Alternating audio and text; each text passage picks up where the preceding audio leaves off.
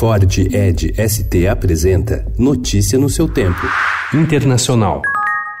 Today, I'm also directing the Department of Justice to propose legislation ensuring that those who commit hate crimes and mass murders face the death penalty.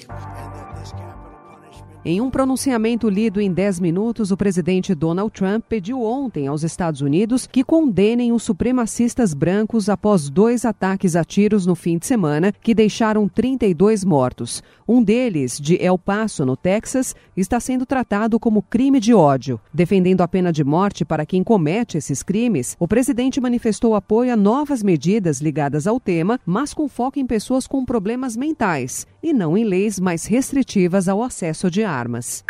O governo da Índia revogou ontem a autonomia constitucional da Caxemira, vale montanhoso no Himalaia, que é o principal ponto de atrito com o Paquistão há 70 anos. As autoridades indianas, que integram um partido nacionalista hindu, também suprimiram a situação especial do estado de Jammu Caxemira, no norte do país. O Paquistão rejeitou com firmeza a decisão que reacende a crise entre indianos e paquistaneses que têm armas nucleares. Uma greve geral organizada ontem pelos manifestantes contrários ao governo de Hong Kong praticamente paralisou o território autônomo chinês no dia mais intenso de protestos em quase dois meses. Mais de 200 voos foram cancelados no aeroporto internacional, um dos maiores do mundo, após operadores de voo alegarem doença. Ativistas ocuparam estações de metrô e impediram a circulação dos trens ao forçar as portas abertas. Ruas e avenidas foram interditadas e shoppings foram ocupados por multidões de ativistas ativistas. No mínimo seis órgãos governamentais foram palco de protestos, incluindo a sede do governo. Mais de 80 pessoas foram presas, segundo as autoridades.